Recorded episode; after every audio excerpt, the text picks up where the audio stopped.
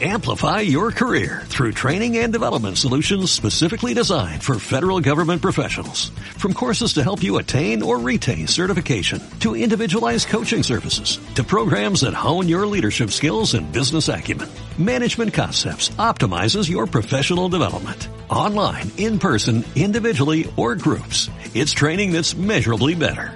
Learn more at managementconcepts.com. That's managementconcepts.com. Los hechos, comentarios y opiniones expresadas en este sitio y programas son responsabilidades de quienes los emiten. Y no reflejan en ninguna circunstancia el punto de vista de la Universidad Panamericana, de sus autoridades y de sus representantes legales. Media Lab, el laboratorio de medios de la Universidad Panamericana. Un profesionista exitoso debe tomar decisiones que forjarán el futuro.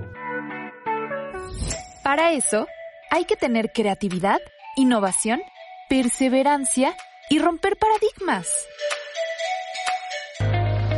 ¿Cuándo fue la última vez que pensaste en el impacto de tus decisiones? Decision Makers, con Alejandra Volberg y Daniel Ortiz Otegui. Si no sueñas, no vas a lograr nada.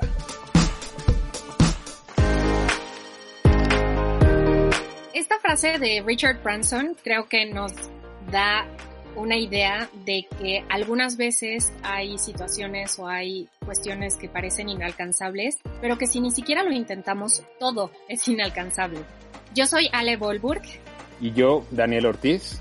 Y te damos la bienvenida al podcast de Decision Makers de la Facultad de Empresariales de la Universidad Panamericana.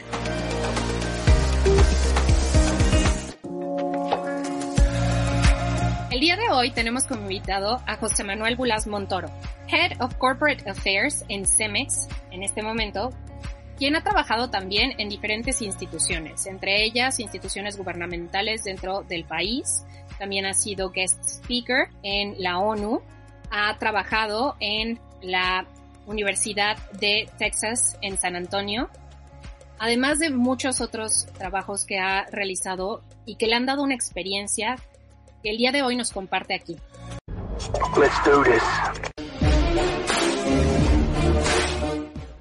Estimado profesor José Manuel, eh, muchas gracias por acompañarnos el día de hoy. Antes que nada, en verdad, gracias por estar con nosotros en este podcast de empresariales y por apoyarnos compartiendo su experiencia. No, al contrario, muchísimas gracias a ustedes por esta atenta invitación y feliz de poder compartir parte de la experiencia y del importante tema que vamos a platicar el día de hoy. Muy bien, pues en primer lugar le pediría en beneficio del auditorio que nos va a escuchar si nos comparte su trayectoria profesional, ya que estoy enterada de que recientemente tuvo promociones en la empresa donde trabaja, que es Cemex. Es correcto, es correcto. Les cuento un poquito brevemente. Soy egresado de Asuntos Internacionales, soy internacionalista de profesión y de vocación. He tenido la oportunidad de poder estudiar algunos diplomados, algunas especializaciones en otros países, como en Estados Unidos, como en Alemania, en Asia. Y he podido trabajar durante los últimos 20, 25 años en el sector público en temas internacionales, desde la Oficina Internacional de Jalisco, pasando por temas de jefe negociador en temas multilaterales para la Secretaría de Medio Ambiente. Tuve la oportunidad, el privilegio de trabajar en Presidencia de la República en temas de cobertura internacional, como el cambio climático. Posteriormente tuve la oportunidad de trabajar y vivir en Estados Unidos, eh, desarrollando proyectos desde el NatBank, que es una institución que nació en el primer NAFTA entre México y Estados Unidos para desarrollar infraestructura, me tocó trabajar en esta importante institución, me ha tocado trabajar en proyectos de migración, en temas educativos, y recientemente que tuve la oportunidad de regresar a México, e incorporarme en Cemex, esta gran compañía de construcción que tiene presencia internacional en Asia, en Europa, en América Latina, en Estados Unidos, donde actualmente me encuentro laborando, llevando las relaciones gubernamentales, institucionales, eh, de asuntos corporativos de esta gran compañía en México, ¿no? Ese es a grosso modo mi experiencia y finalmente algo que me apasiona muchísimo es la educación y, y pues comparto mi experiencia con mis alumnos desde hace ya varios años haciendo desde viajes internacionales hasta siempre motivándolos a vivir una experiencia internacional. Así a grosso modo. A grosso modo, es muy interesante y me pregunto, ¿cómo, cómo considera que se genera sinergia entre las responsabilidades que tiene usted como ejecutivo de una empresa tan importante y con tantas operaciones tan complejas y la cátedra en la Universidad Panamericana?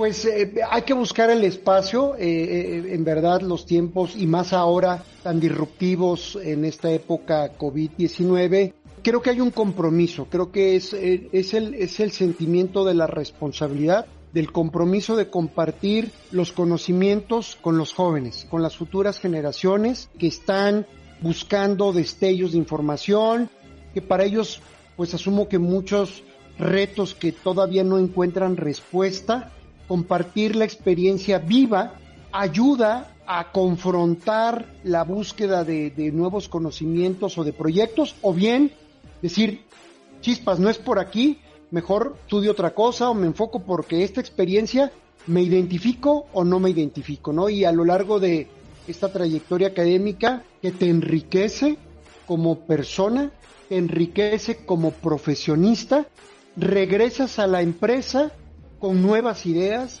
con enfoques diferentes para poder atender también tu mercado joven, que al final pues es parte también del target de cualquier empresa, ¿no? Entonces, es una responsabilidad, es una pasión también compartir tus conocimientos, es un enriquecimiento que los jóvenes y las universidades a nosotros como ejecutivos nos da y creo que es una labor que debemos de hacer más, más ejecutivos para lograr que nuestras comunidades, nuestros jóvenes, pues tengan un mejor futuro. Estoy totalmente de acuerdo. Eh, en efecto, considero que hay un gran valor agregado hacia la universidad y en específico hacia los alumnos que tienen la oportunidad de estudiar con un ejecutivo como usted que les esté impartiendo clases sobre estrategias de negociación con toda esta experiencia detrás. Y justo en, en este aspecto tenemos la oportunidad este año de participar en un curso con la Universidad de Nanyang Technological University en Singapur de estrategia de negocios, que me parece va en la línea de, lo que está comentando usted. E, exactamente, creo que tomar estos programas, estos programas internacionales de colaboración con universidades en el exterior y principalmente en Singapur, me parece que son claves en la vida de un estudiante, pueden darte una perspectiva muy importante no solo para saber exactamente en qué áreas trabajar o en qué proyectos, pero también tener una perspectiva profesional desde una región del mundo como Singapur. Quiero que pensemos que es como el Venecia de, de los años 1400, 1500, ¿no? Donde cruzan culturas, cruzan mercancías, cruza conocimiento. Entonces, yo la verdad sí motivo a todos aquellos alumnos que puedan participar en este programa y que ojalá haya muchos en uno de los países más dinámicos del sudeste asiático, más dinámicos en el mundo, logrando estándares de calidad educativa, científica, de salud, de ciberseguridad, de innovación. Me parece que tener compañeros, tener profesores que están en ese estándar global, este estándar internacional, te hace darte cuenta que que tu competencia en México, pues no es tu compañero de, de al lado o no es el, el, compañero de otra universidad, es una competencia global. Estás compitiendo con alumnos de, de, Singapur, de Japón, de Alemania, de Estados Unidos, y ese es el contexto en el que tú vas a ver. Entonces, ir con los número uno del sudeste asiático te da conocimiento, te da contactos, te abre los ojos, te da cultura y probablemente te pueda marcar tu destino a través de, del contacto con Singapur y con una de las regiones más dinámicas que va a ser Asia para los próximos 100 años. Entonces, me parece algo fantástico, los invito y que ojalá y dure muchos años. Puede ser Singapur hoy, luego un Japón, pero bueno, a mí me encanta Singapur, entonces por favor, vayan a este programa que seguro va a ser un éxito total. Yo voy a romper el protocolo que venía manejando un poco Alejandra y te voy a decir José Manuel. Y sí quiero preguntarte, ¿no? O sea, esta importancia que tiene la, internacionalización en, en, los alumnos y que ya, como dijiste, ¿no? Compiten con alguien que no está sentado a su lado y que tampoco está sentado este, en otra parte de la ciudad, sino ya está compitiendo con alguien fuera del país. ¿Cómo se puede preparar esta persona, además de los cursos y las herramientas que pueda tomar y las experiencias internacionales? ¿Qué necesita tener esta, estas personas de forma interna para poder lograr este cometido? Yo recomendaría tres, tres elementos de preparación para participar en este programa y que sea exitoso a su regreso a, México, ¿no? Creo que el primero y quizá más importante tiene que ver con la cultura.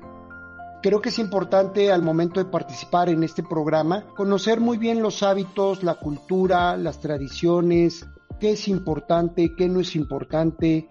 A veces uno por desconocimiento de la nueva cultura o del país que uno visita, a veces uno puede cometer sin querer ciertas imprudencias o incluso hasta estar en una situación engorrosa o delicada. Entonces, yo sí invitaría a tomar un par de libros, un par de, eh, de periódicos, cómo está el contexto político, ha habido elecciones, cómo está el gobierno, cuáles son sus principales retos de la comunidad. Ahora en todo este tema del COVID-19, bueno, Singapur, cómo lo pudo atender, qué cosas ha estado innovando, y, quizá finalmente también tiene que ver algo muy importante que es la comida, ¿no? La tradición de la comida, los elementos que tiene la comida, si es muy picante, si es muy fría, si es muy caro, si es muy barato, en fin, pequeños detalles que al final, cuando vas con tu compañero, cuando vas con tu profesor, cuando vas con un empresario, va a apreciar que hayas podido con antelación prepararte, estudiar, tener un, un tema de conversación de la política, porque a veces uno puede hacer comentarios o prejuicios fuera de contexto y esto generalmente creo que es un elemento que no, no habla bien. Dos, un segundo elemento es ir muy bien preparado respecto a México, respecto a la Ciudad de México, respecto a la UP, estos programas. ¿De dónde vengo? Presumirlo, contarlo con orgullo, porque somos embajadores. Cuando un alumno sale al exterior, se convierte automáticamente en un embajador de México. Entonces, no se trata de ir a hablar, hablar mal de algo que tú en este momento puedes o no estar de acuerdo. Creo que el país que te está hospedando, el alumno que te está escuchando, el profesor que está preguntando, pues quiere saber las cosas potentes, las cosas buenas. Entonces, pequeños elementos que te puedan no gustar es algo que no están esperando escuchar porque esa es tu opinión en un contexto que ellos no entienden, sino es decir, mi cultura milenaria, mi desarrollo, México a qué le está apostando, su juventud, los retos que tenemos con Estados Unidos, con China, el contexto en América Latina, los retos en la misma Ciudad de México. Entonces, es algo que también debemos ir muy bien preparados porque nos convertimos en embajadores. Y creo que el tercero es eh, escuchar, estar atentos. ¿Qué te dicen tus compañeros? ¿Qué te preguntan los profesores? ¿Qué te dice el entorno? Así vayas de shopping, así vayas al teatro, así vayas al cine, ¿qué estás viendo? ¿Qué estás escuchando de, de, en la universidad, en tu salón de clase, en tu entorno? Y esto te va a abrir una perspectiva diferente que yo creo que además de tener nuevos contactos y nueva información y mejorar tu idioma o aprender un poco de chino o de otros idiomas, que tengas esa capacidad, ese tiempo de escuchar y creo que eso te va a resonar mucho. Son, son mis tres consejos que yo daría. Muchas gracias. Tengo entendido que ha eh, tenido la oportunidad de eh, estar en Singapur, además de todo lo que nos comenta de su experiencia académica en Estados Unidos y en Bélgica, si no me equivoco. ¿sí?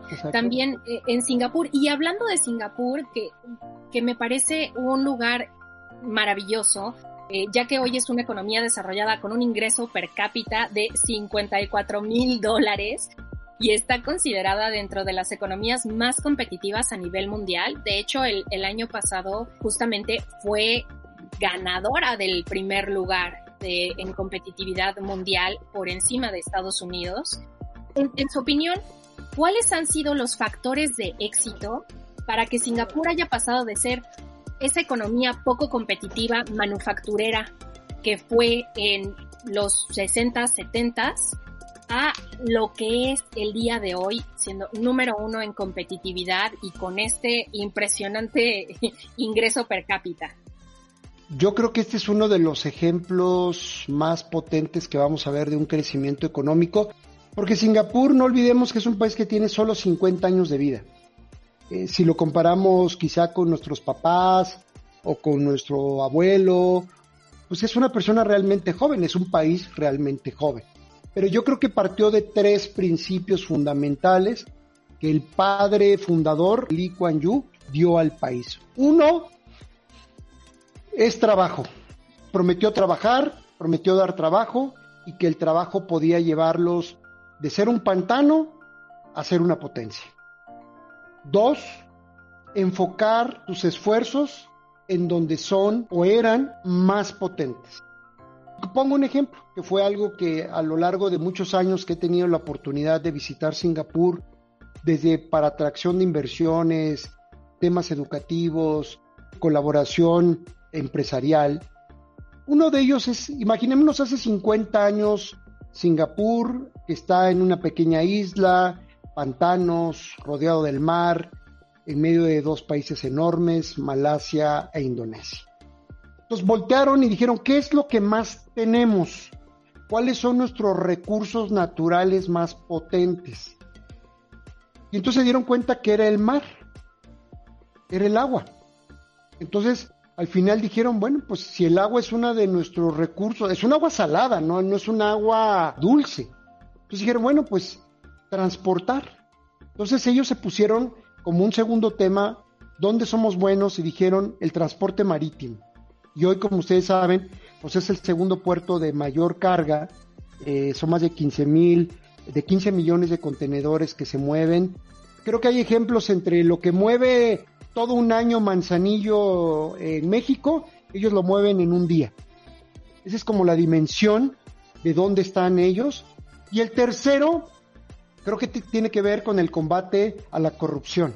Tratar de llegar a un extremo en donde si tú trabajas, tú trabajas, si tú pagas, tienes que pagar tus impuestos, este, si tú gobiernas, tienes que gobernar con transparencia.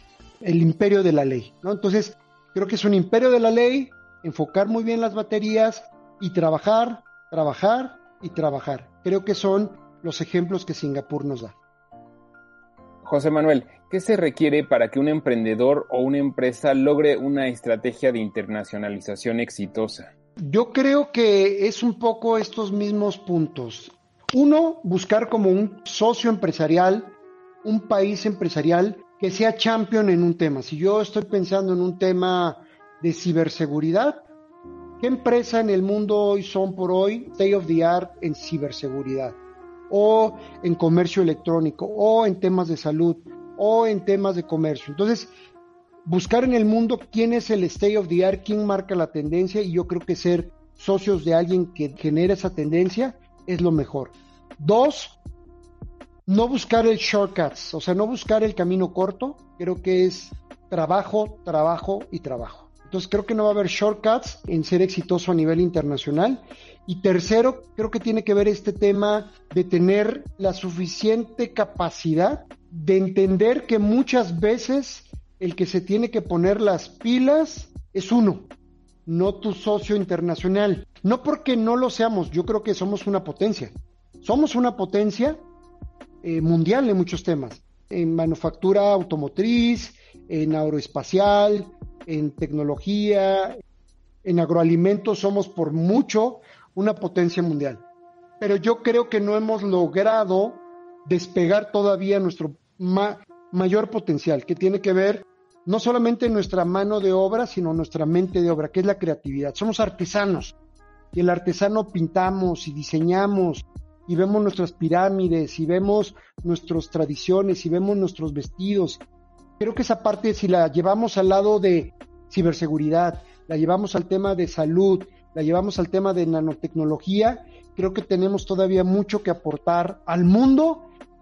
El tema es pues, tener esa confianza y esa capacidad de medirte siempre con los mejores del mundo, no, no, no con el de al lado, sino con ese mejor del mundo de Singapur. Y creo que Nanyang o muchas de las universidades en Singapur nos van a abrir el cómo buscar estos socios, buscar socios potentes, buscar socios que nos lleven, y siempre pongo el ejemplo como la Fórmula 1, ¿no? Si somos William o somos Ferrari o somos... Ahí está, mira, perfecto, ahí está, ¿no? O sea, lugar queremos estar en, la Fórmula 1, ¿no? Y creo que todos queremos ganar un campeonato, pero el tema es que no hay shortcut, es, es el camino largo, es el camino complicado y mientras más rápido le entremos, creo que podemos ser exitosos internacionalmente. Le ha dado en mi mole, que es Fórmula 1 e internacionalización. Hoy, el día de hoy, soy la persona más feliz. Ah, muy bien, perfecto, pues me da muchísimo gusto. Muchas gracias. Eh, además, me gustaría preguntarle, ¿qué considera entonces que sería el valor como traducido o la diferencia entre una persona que tiene experiencias de internacionalización académicas y una persona que no las tiene ya para integrarse al ámbito laboral? Porque me parece que en este momento tenemos muchos alumnos que tienen algunas experiencias internacionales no necesariamente académicas, otros que dicen, a ver, yo he viajado mucho con mi familia, creo que he ido a Europa, conozco Japón, conozco Hong Kong, etcétera, etcétera, pero que no necesariamente han tenido la oportunidad de tener esta internacionalización en el ámbito académico o en el ámbito de los negocios. ¿Cuál sería la diferencia entre tenerlo y no tenerlo? Yo creo que es muy importante tener la experiencia de vivir un curso, un training, eh, una misión empresarial, una misión diplomática, versus ir de vacaciones. El ir de vacaciones nos da una perspectiva cultural, pero no nos da la profundidad para ser exitoso en el mundo exterior. Y hacemos un poco la valoración de cuántas empresas mexicanas han logrado ser exitosas en el mundo internacional. Probablemente seamos 50, 100 empresas que hemos logrado conquistar mercados internacionales contra, no sé, en Singapur, Estados Unidos, pues que han de tener más de 20, 30, 40 mil empresas conquistando el mundo. Entonces son perspectivas muy distintas que yo creo que tener la experiencia de un diplomado, este curso que se está promoviendo en Singapur, eh, una maestría, un training, un doctorado, creo que te da la profundidad para poder conquistar comercialmente, intelectualmente, estos otros mercados en el exterior. Viajar mucho te da conocimiento de la comida, un poco del idioma, un poco de la música, pero no te garantiza conquistar ese mercado. Y creo que esta es la diferencia entre vivir el esfuerzo, el reto en cursos, en diplomados, en fracasar en un proyecto empresarial, a ni siquiera intentarlo y solo verlo desde la barrera. Creo que concluyo diciendo que para conquistar el mundo internacional hay que bajar a la arena, hay que llorar, hay que correr, hay que sufrir y no estar desde las gradas con un helado viendo cómo, qué sucede en la arena internacional. Creo que son esas dos perspectivas, ¿no? Entonces, el tomar cursos, el ir a estos viajes, te trae a la arena, te trae a la batalla. Quedarte en la grada con sombrilla y un refresco, creo que no te da esa expertise para conquistar, ser exitoso en el mundo internacional. Muchísimas gracias me gustaría hacer una, serie de preguntas rápidas. Dan, no sé si te quisieras introducirlas. Sí, son, preguntas rápidas que te vamos a hacer y lo que queremos es que lo primero que venga a tu mente sea eso que contestes sin pensarlas como demasiado, ¿no? Entonces, ¿tú ya estás listo? Estoy listo. Perfecto. ¡Qué rico! ¿Cuál es tu reptil favorito? Eh, la rana. Si fueras un personaje de Star Wars, ¿quién serías? Chewbacca. ¿Estás leyendo algún libro? Sí, Meditaciones de César Augusto. ¿Quién es la persona que más admiras? Mi padre. ¿Cuál es tu comida favorita en el mundo? La comida mexicana, la yucateca. ¿Tienes alguna recomendación para comer comida yucateca? Restaurante Montejo en la Ciudad de México.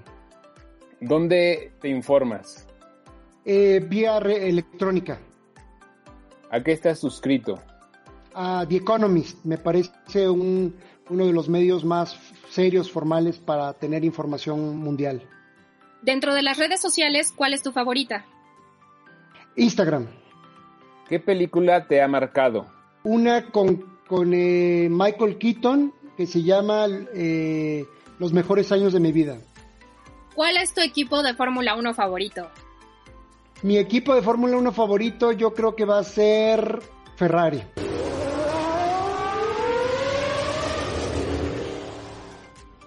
Con todo y lo mal que van esta temporada. Con todo lo mal que va en esta temporada. Es un poco la filosofía de tratar de estar en el state of the art, pero bueno, la competencia es fuerte, ¿no?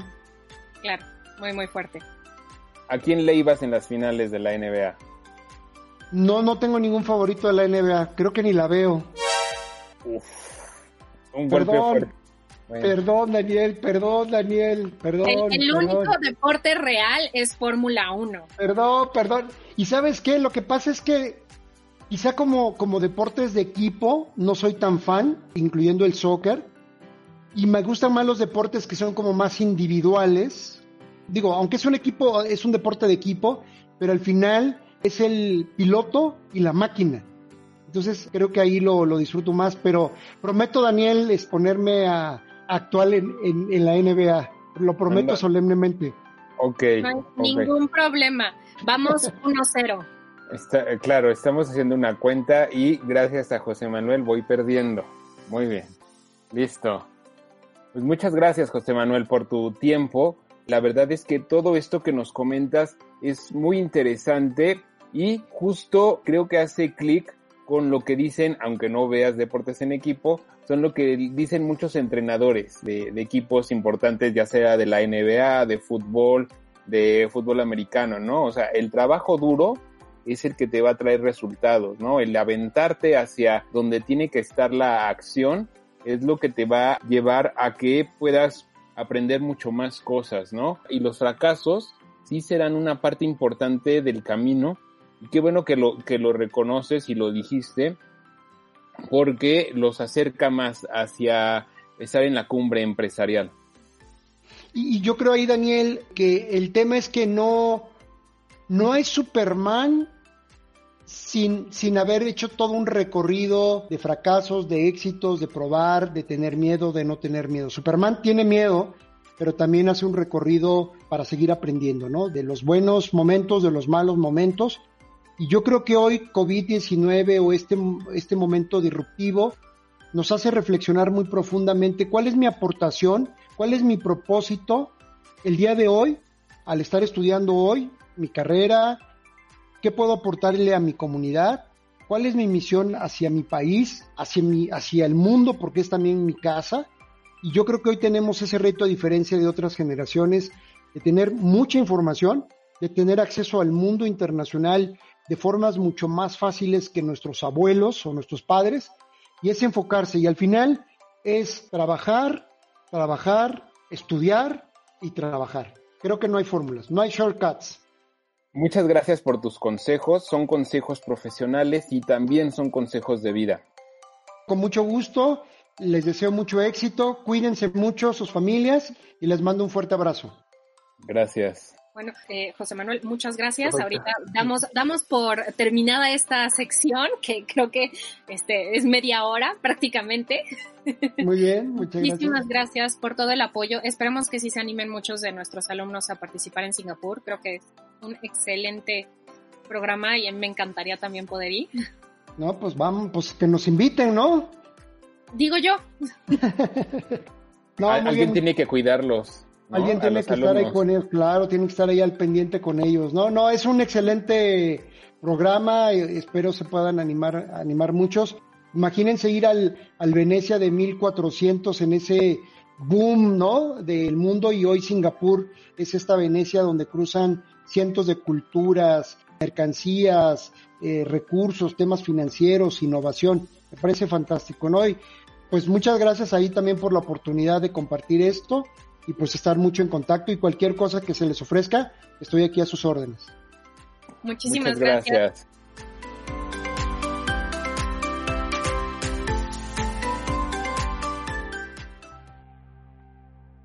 Pues sale, a mí me pareció increíble lo que nos comentó José Manuel.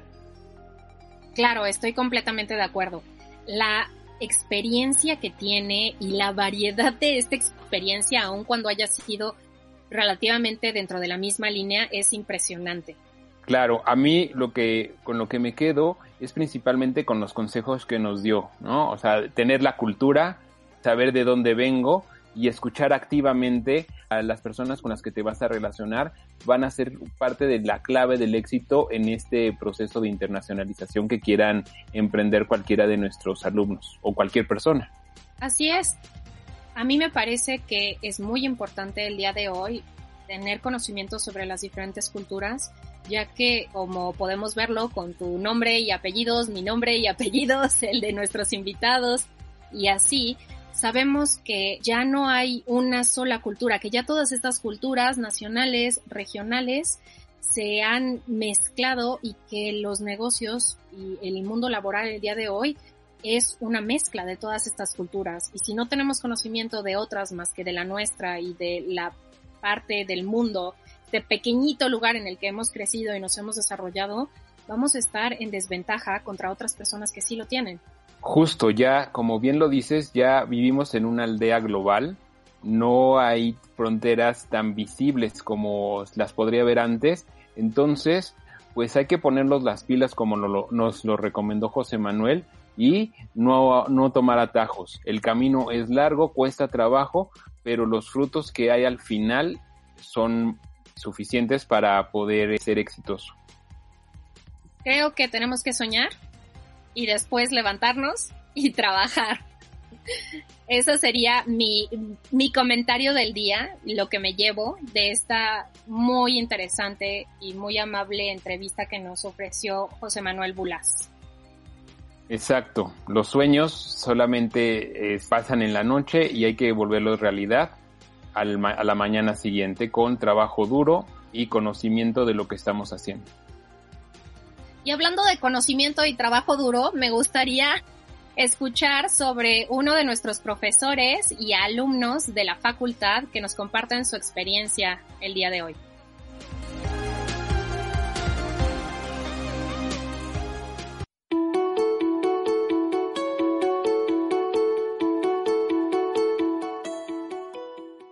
Hi, they told me to speak a little bit about myself. Well, uh, my name is Marta Lopez Santibáñez. I'm 57 years old and I have been working in the Universidad Panamericana for oof, more than 25 years since 1993. I have been teaching um, accounting, financial accounting, cost accounting, budgeting, and a lot of things that, that concern accounting uh, for these past 25 years. And I'm also very happy to be at the Universidad Panamericana um, there are quite some things that I like and have happened in the Universidad Panamericana. I have a reputation of being a very hard teacher, a very tough teacher. And there are students that at the end of their um, four years of studying, they have put in Facebook that they had, um, they passed all the subjects with me and they were really happy to do so. So they are very, that they were really happy about that. And I also been inviting to a lot of weddings with my students. Uh, one thing that I would advise you to do is always find a balance between your life in your lives. Not all is work or not all is school. You have a lot of other things that you have to take care of. Your friends, your family, and yourself. So be careful about that. And another thing that I uh, would like to give you an advice to is to take life as it comes and take the best of it. Thank you. Agradecemos mucho por compartirnos sus experiencias y hablando de compartir y de experiencias, Dan, esta semana, ¿qué nos recomiendas? ¿Has estado viendo algo, leyendo, escuchando? Pues ahora he visto en Netflix una película que acaba de salir que se llama Enola Holmes. ¿Por dónde empiezo? Donde son los protagonistas Millie Bobby Brown, Henry Cavill y Sam Claflin. Es la historia de la hermana menor de Sherlock Holmes y está bastante interesante. ¿Por qué? Porque no solo potencia de alguna forma a la, a la mujer, sino también habla de lo que hemos estado hablando durante el programa, de que debes seguir tus sueños sin importar quién seas y lo que piensen acerca de ti. Otro documental que también les puedo recomendar es uno igual en Netflix que se llama Nada es privado y habla de el tema que también está por venir en noviembre de las elecciones y cómo hay veces que se, se influyó en estas elecciones a través de las redes sociales y se centra principalmente en todo el problema que tuvo Cambridge Analytica. Y por último, la recomendación musical de este momento es un grupo que se llama Wizard y su álbum The Till Album. Generalmente Wizard le pone nombres de colores a sus álbumes, esta vez le tocó al color teal, que es como el acuamarino, y lo que hicieron aquí en este álbum fue hacer covers de canciones muy icónicas de los, de los ochentas, como puede ser Billie Jean, Africa, Stand By Me, Mr. Blue Sky, Paranoid, Take On Me. Y de hecho, eh, causó un poco de polémica el video que hicieron de Take On Me, porque en el video de la canción del cover que hizo, que hizo Wizard, salen los protagonistas de Stranger Things. Entonces ahí pensaban que los de Stranger Things habían armado un grupo y que cantaban esta canción, pero al final no eran ellos, sino era Wizard. Muy bien, es una buena recomendación tanto para quienes les gusta Wizard como para quienes son fans de Stranger Things. Te agradezco de nuevo por estas recomendaciones, Dan. Yo sigo con la tarea, no he podido ver Cobra Kai, espero hacer un poco de tiempo este fin de semana, ya sea para ver esa o Enola Holmes en Netflix. Eh, y también para invitar a nuestros escuchas a participar en el verano en Singapur. Es una excelente oportunidad que tenemos en este momento para internacionalizarnos de forma académica. Este es un programa en conjunto con Nanyang Technological University que es la universidad número 13 a nivel mundial. Me encantaría escuchar más de ustedes y que participen junto con nosotros en este programa, tanto de radio como el programa académico en Singapur. Y por lo pronto, eh, me parece que eso es todo. Bueno, Ale, y cuéntanos, ¿qué va a haber para estas semanas que vienen? Pues en estos días que vienen van a haber un evento eh, Online Open Campus por parte de ICLA, que es la International College of Liberal Arts, situada en Japón, una de las universidades con quienes tenemos convenio. Y pueden encontrar mayor información ya sea en la página de la universidad o en la página de la Coordinación de Internacionalización y Acreditaciones o en el Instagram de una servidora que es arroba a Volburg.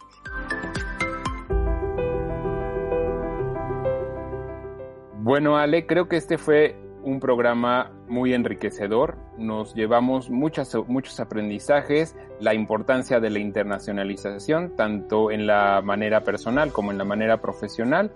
Y me gustó mucho que estuviéramos juntos en este programa. Como siempre, Dan, es un gusto. Eh, en efecto, me llevo mucho, mucha tarea para pensar, para reflexionar y para soñar y levantarme a trabajar agradezco a todos nuestros escuchas y nos vemos o nos escuchamos en la próxima edición. Uy, ya terminó. Pero las decisiones aún no terminan. Toma la iniciativa, arriesgate y lleva a cabo el proyecto que quieres. Síganos en las redes sociales de Media Lab-UP o en Media Lab www.up.edu.mx para más información. Decision Makers con Alejandra Volbrook y Daniel Ortiz Otegui. Amplify your career through training and development solutions specifically designed for federal government professionals. From courses to help you attain or retain certification, to individualized coaching services, to programs that hone your leadership skills and business acumen, Management Concepts optimizes your professional development. Online, in person, individually, or groups. It's training that's measurably better. Learn more at managementconcepts.com. That's managementconcepts.com.